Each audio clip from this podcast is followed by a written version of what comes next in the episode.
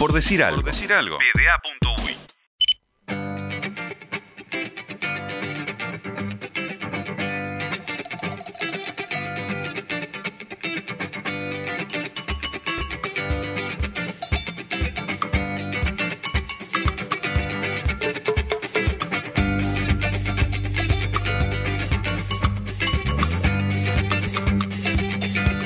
Hemos llegado al último bloque del día, en por decir algo, pero último, pero no menos importante. Este bloque en el que vamos a estar hablando con Bernardo Borge Borgenstein, perdón, Bernardo Borgenstein, así es lo correcto, sobre el pacto ficcional que los espectadores hacemos a la hora de consumir y mirar deporte. Bienvenido Bernardo, ¿cómo estás?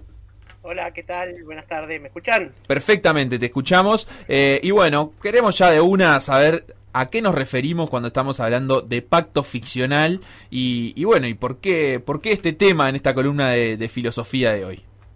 Bueno, eh, es, un tema interesante porque es algo que está en la base del disfrute mismo del deporte. Ya sea que uno lo esté practicando o mirando, eh, si uno analiza desapasionadamente las acciones de un deporte, es desconcertante ver qué puede tener de entretenido, este, por ejemplo, picar una pelota y meterla en un aro, o golpear una pelotita arriba de una mesa de madera. Claro. Pero, sin embargo, eh, no solamente es entretenido, es apasionante. O sea, mis deportes este, favoritos eh, son las artes marciales y el ping-pong, los tenis de mesa en realidad. Y cuando uno lo mira, puede estar horas mirando. Claro, este, también, empieza, también empieza a jugar la, la, complejidad en el medio, ¿no? O sea, cuánto más se desarrolla alrededor de esa acción inicial que capaz que era, no sé, eh, meter la pelota dentro de un aro. Digo, por mi caso, que mi deporte preferido es el básquetbol, tal vez. Eh, ah, yo pensé que el Tlatzli azteca era. ¿Cómo, cómo?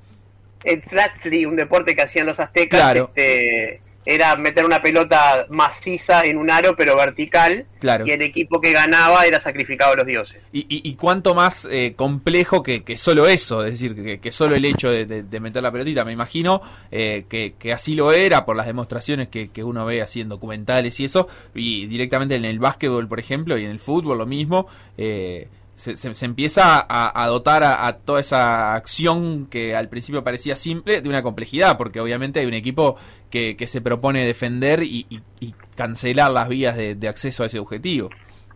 Sí, el tema de la complejidad y del comprender las reglas es esencial porque está en la base de la aceptación del pacto ficcional, que implica, como decía este un, un viejo filósofo este eh, inglés eh, suspender la incredulidad.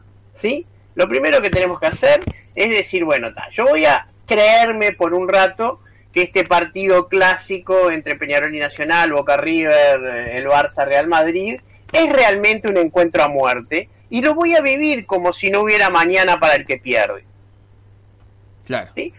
Pero para eso yo, por ejemplo, tengo que entender lo que está pasando en la cancha, tengo que entender, por ejemplo, eh, la diferencia entre un zaguero y un este y un yo sé, lateral derecho, entre un volante tapón y un 10 este armador del juego. O sea, si yo no entiendo estas cosas, lo que voy a ver es literalmente personas corriendo atrás de una pelota tratando de meterlas en un arco. Tal cual. Y ni que hablar, por ejemplo, de cuánto más se disfruta el básquetbol si vos entendés lo que es un pick and roll, un skip pass, o si entendés las distintas maniobras de ataque y de defensa. Tal cual, casi que ahí me, me acuerdo de, de, aquella frase eh, de que para un analfabeto todos los libros son iguales. Entonces, cuando, cuando escuchás a quien dice, ay, si es simplemente meter la pelotita en el aro eh, o patear al arco, es bueno, está, sí, para el que lo ve de afuera y no, está entendiendo todo lo que pasa ahí, es solamente eso. Pero una vez que, que uno se acerca a, lo difícil que eso puede ser o, o, a, la preparación que eso conlleva, eh, cambia la mirada, ¿no? Por supuesto, y, lo que tú decís es verdad, tanto es así que también nosotros podemos definir con absoluta verdad este, y que sea irreprochablemente lógico que eh, el Don Quijote es medio kilo de papel y tinta, lo cual es absolutamente cierto, probablemente sea medio kilo de papel y tinta, pero en el medio hay una cantidad de información que queda por afuera de esa definición. Tal cual. Entonces, eso por un lado, ¿no? Hay una, un disfrute estético y y épico en el deporte que solamente se puede apreciar entendiendo lo que uno está mirando. Yo me acuerdo el año pasado, este, ustedes tuvieron una vuelta con el, este, con el Super Bowl, en una columna de más de media hora, y los oyentes, este, muchos quedábamos por afuera. Entonces, ustedes evidentemente percibían algo que yo, como oyente, no percibía. Pero me puse a leer sobre el fútbol americano, vi que hay un equipo de ataque, uno de defensa, un poco cómo son las estrategias, y realmente es un juego tremendamente táctico.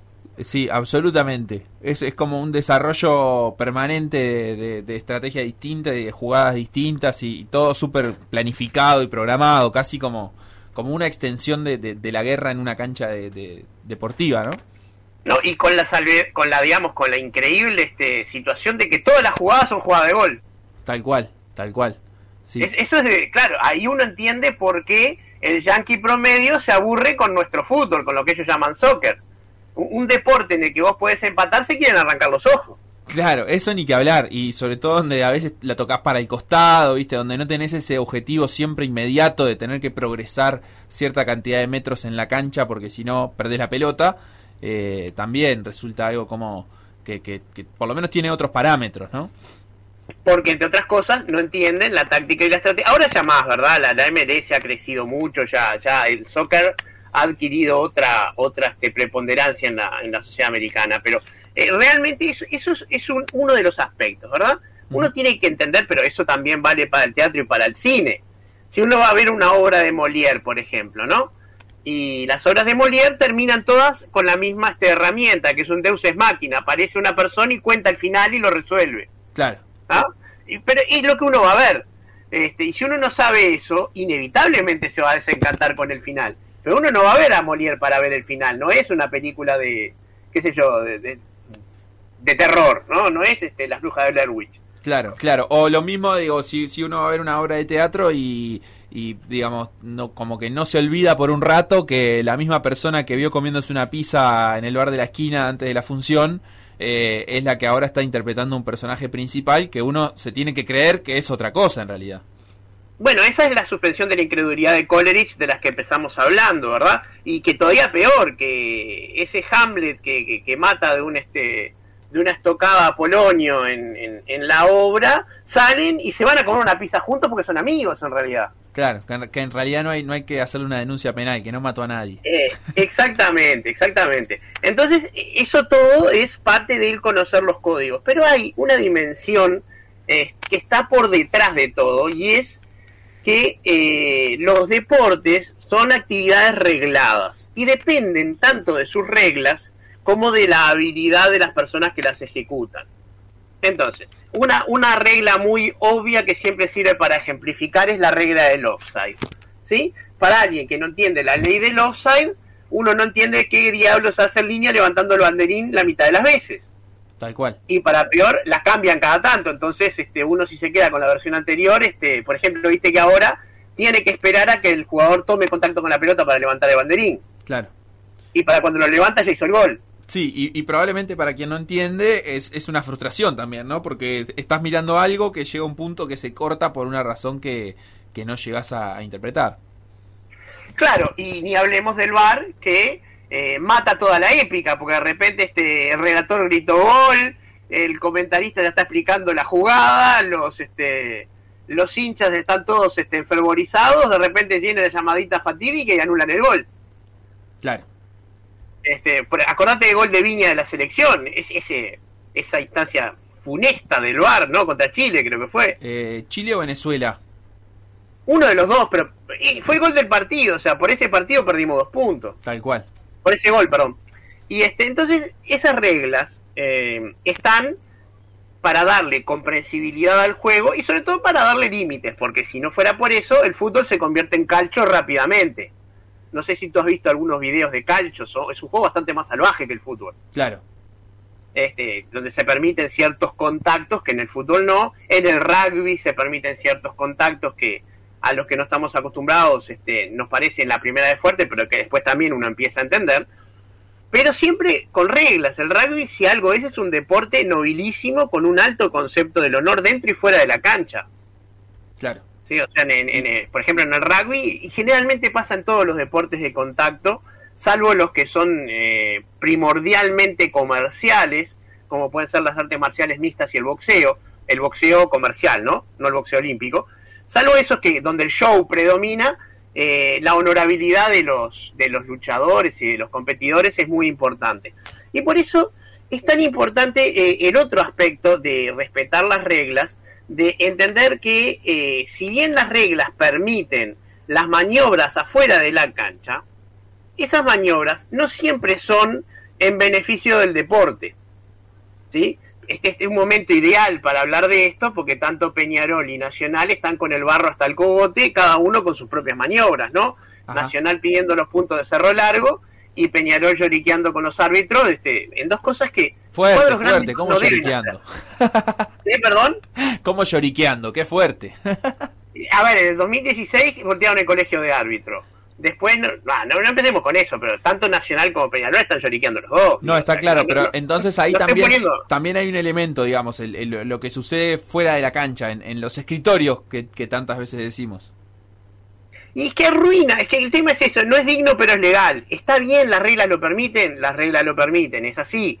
Pero eso, eh, le añade épica al deporte, eh, si nosotros fuéramos observadores con algún mínimo código de honor y no de hinchas fanáticos como suelen ser los hinchas de fútbol. Y no, yo veo en las redes sociales que hay todo una, un gran debate sobre si de Curnex es tal cosa o este o Ruglio es tal otra y los hinchas de Peñarol defienden la actitud de Peñarol y, de, condenan de Nacional y los hinchas de Nacional al revés. Y la realidad es que ninguno de los dos cuadros debió haber hecho eso, ganar la cancha.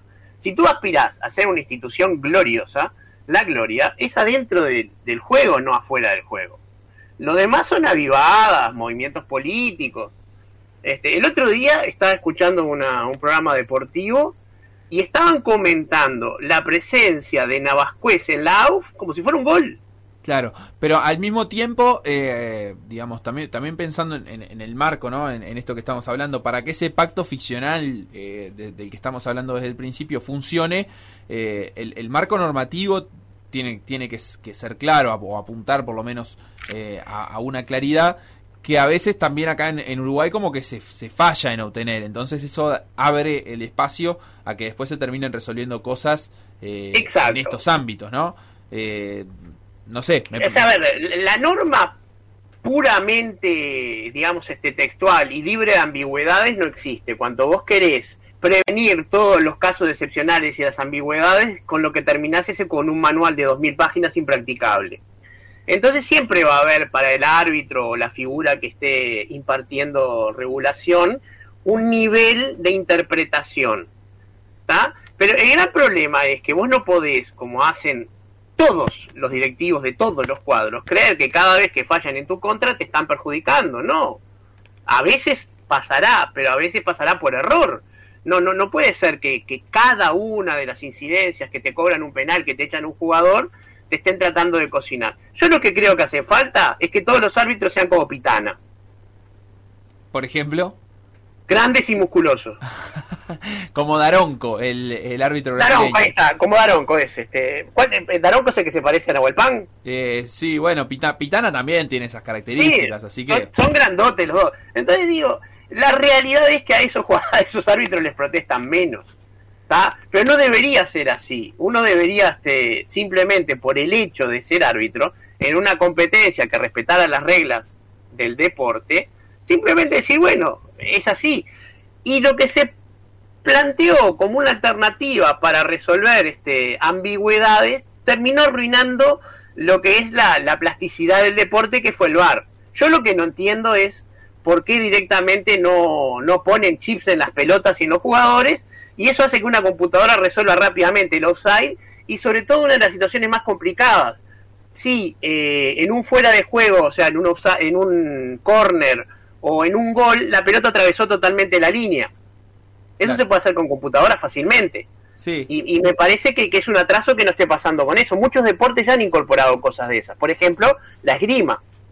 Sí, el, tenis tiene su ojo de águila para resolver la situación de, la línea, que el fútbol de todas formas en los grandes torneos ha incorporado. El tema del offside ya es otra historia porque además si vos le pones un chip a la pelota, al jugador o lo que sea, eh, eso no, capaz que no te ayuda del todo a determinar en qué momento parte el pase, eh, si una parte del cuerpo, que de repente no es la que tiene el chip, está habilitada o no. Lo que, lo que creo que hay ahí es una necesidad de modificar la regla porque se, está yendo a, un digamos a un nivel de detalle tan tan alto que es muy difícil incluso hasta usando la tecnología eh, determinar tantas tantas variables en, nada, eh, como no, es que justamente la ley del offside es inaplicable.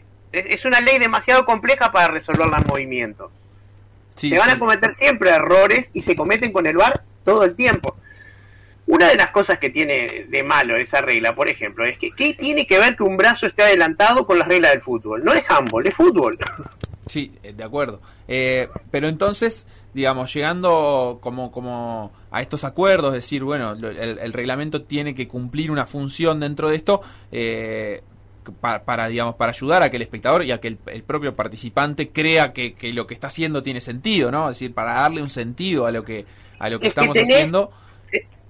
Tenemos porque del pacto ficcional surge la épica, o sea, de, de que creamos ese ratito. Mira, había un profesor eh, de semiótica en la Facultad de Humanidades, muy, muy famoso, muy importante, que está vivo, debería ser muy mayor, no lo sé, se llamaba Medina Vidal, que detestaba el fútbol, pero detestaba, y tenía un análisis semiótico del fútbol que era maravilloso, ¿no? Y él decía que la ferocidad con la que los jugadores tratan de impedir el gol es porque simbólicamente lo que están tratando de impedir es la violación de la madre. Fuerte es muy fuerte, pero yo no soy quien para discutir de semiótica con ese monstruo, ¿no? Este, de todas maneras, eh, ponele que esa es una interpretación posible, no la demos por buena, démosla por posible. Te habla de la fuerza que tiene el deporte eh, para generar adrenalina y emociones en el espectador. Claro. Que, solo sea posible tal interpretación. Entonces, esas cosas que, que arruinan, eh, que se resuelvan las situaciones en esos 90 minutos, o en esos 60, este, 60 minutos, bien digo, en el básquetbol, en la cancha, y van en contra de todo lo que es lindo en el deporte y sobre todo le enseñan malos valores a los jóvenes, particularmente a los niños, que son los que deberían estarse formando. Pensemos este, en algunos padres gritando en el baby fútbol. Claro. La famosa frase, corre Brian, no querés estudiar toda la vida. Sí, sí, sí. Eh, como, como una, una parte más de, de todo esto, ¿no? Bueno, pero tiene que ver con, con todo, porque este, si yo tengo un hijo de 6 años, me tomo trabajo llevarlo al baby fútbol, y no está bien que me vea gritarle obscenidades al árbitro cada vez que seis chiquilines de, de, 6 años le ganan a otros seis, esos siete chiquilines de 6 años. No, no, no está bien, directamente está mal.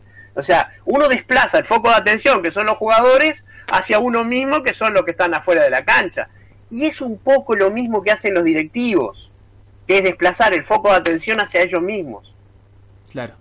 ¿Cómo, cómo resumiríamos entonces eh, de qué se trata el, pacto ficcional? No sé si en, algunos ítems o, en alguna frase eh, que sirva para redondear la columna de hoy. Y se, se trata de suspender la incredulidad por un rato para poder honestamente creer que eh, ese partido o esa, ese combate que estamos viendo es realmente a vida o muerte y que podemos disfrutar por dos horas, ser absolutamente emocionales y parciales y vivir cosas que en nuestra sociedad civilizada no podríamos, ¿no? O sea, realmente darnos permiso para gritar, darnos permiso para enojarnos, para sufrir, por algo que en realidad no importa porque todos sabemos que no, no debe haber en el mundo dos amigos mejores que el Tony Pacheco y el Chino Recoba. Claro. Este, entonces digo, una cosa era en la cancha y otra cosa es afuera de la cancha. Y tenemos que aprender eso. La incredulidad tiene que volver cuando el árbitro pita al final y uno de los dos cuadros este, ganó, bueno, empataron. O si es básquetbol, uno de los cuadros ganó porque es virtualmente imposible empatar, ¿no? Como, como quien dice, en ese momento tendría que volver la, cordura, que es lo que se va perdiendo de repente en un, durante un Claro, tiene que terminar. Bueno, pero que te hagas mala sangre media hora más. En algún momento la cordura tiene que, tiene que volver. O sea, vos fíjate, por ejemplo, la cantidad de connotaciones este, sexuales de los cantos de las hinchadas y de los chistes que se hacen en internet. Eso habla mucho de, de que la cordura no vuelve, habla de, de ¿cómo te puedo decir? De de que algo se torció y no somos capaces en ningún momento de decir, no, pará, yo soy un ser humano que estoy viendo una vida real, eso es algo para el fin de semana, para disfrutarlo intensamente, pero no es la vida. O sea, ni Peñarol ni Nacional son un sentimiento, son un cuadro de fútbol. Claro, por acá llega un mensaje de Pablín que dice, justo hay un lindo debate en el TC argentino en automovilismo, porque el primero y el segundo de la carrera fueron excluidos el lunes, o sea, al día siguiente de la carrera, eh, como una de estas cosas que, que, también se terminan resolviendo en los, en los escritorios y que obviamente a, a un hincha o a un espectador eh, no le gusta. Estuviste, estuviste festejando un día y al otro día te cambiaron todo. Está claro, está claro. Fíjate que el, punto que ganó Cerro Largo fue muy importante para Cerro Largo. Sin duda. Para Nacional importa más los dos que perdió, pero para Cerro Largo, que, que no es el Cerro Largo de otro momento, ese punto puede valer mucho al final del torneo. Y se lo pueden sacar. Y, bueno, y está Navascuez y sabemos que en la AUF es un león. Navascuez y Tealdi son dos monstruos defendiéndolo a sus propios clubes. Y bueno, Bernardo... Eh, no debería ser así. Bernardo Borkenstein, muchísimas gracias por, por este rato, por hablarnos del pacto ficcional y bueno, nos vamos a, reencontrar eh, próximamente con algún otro tema eh, que donde converjan filosofía y deporte. Y nos encontraremos sin duda. Hasta pronto. Por decir algo. Por decir algo.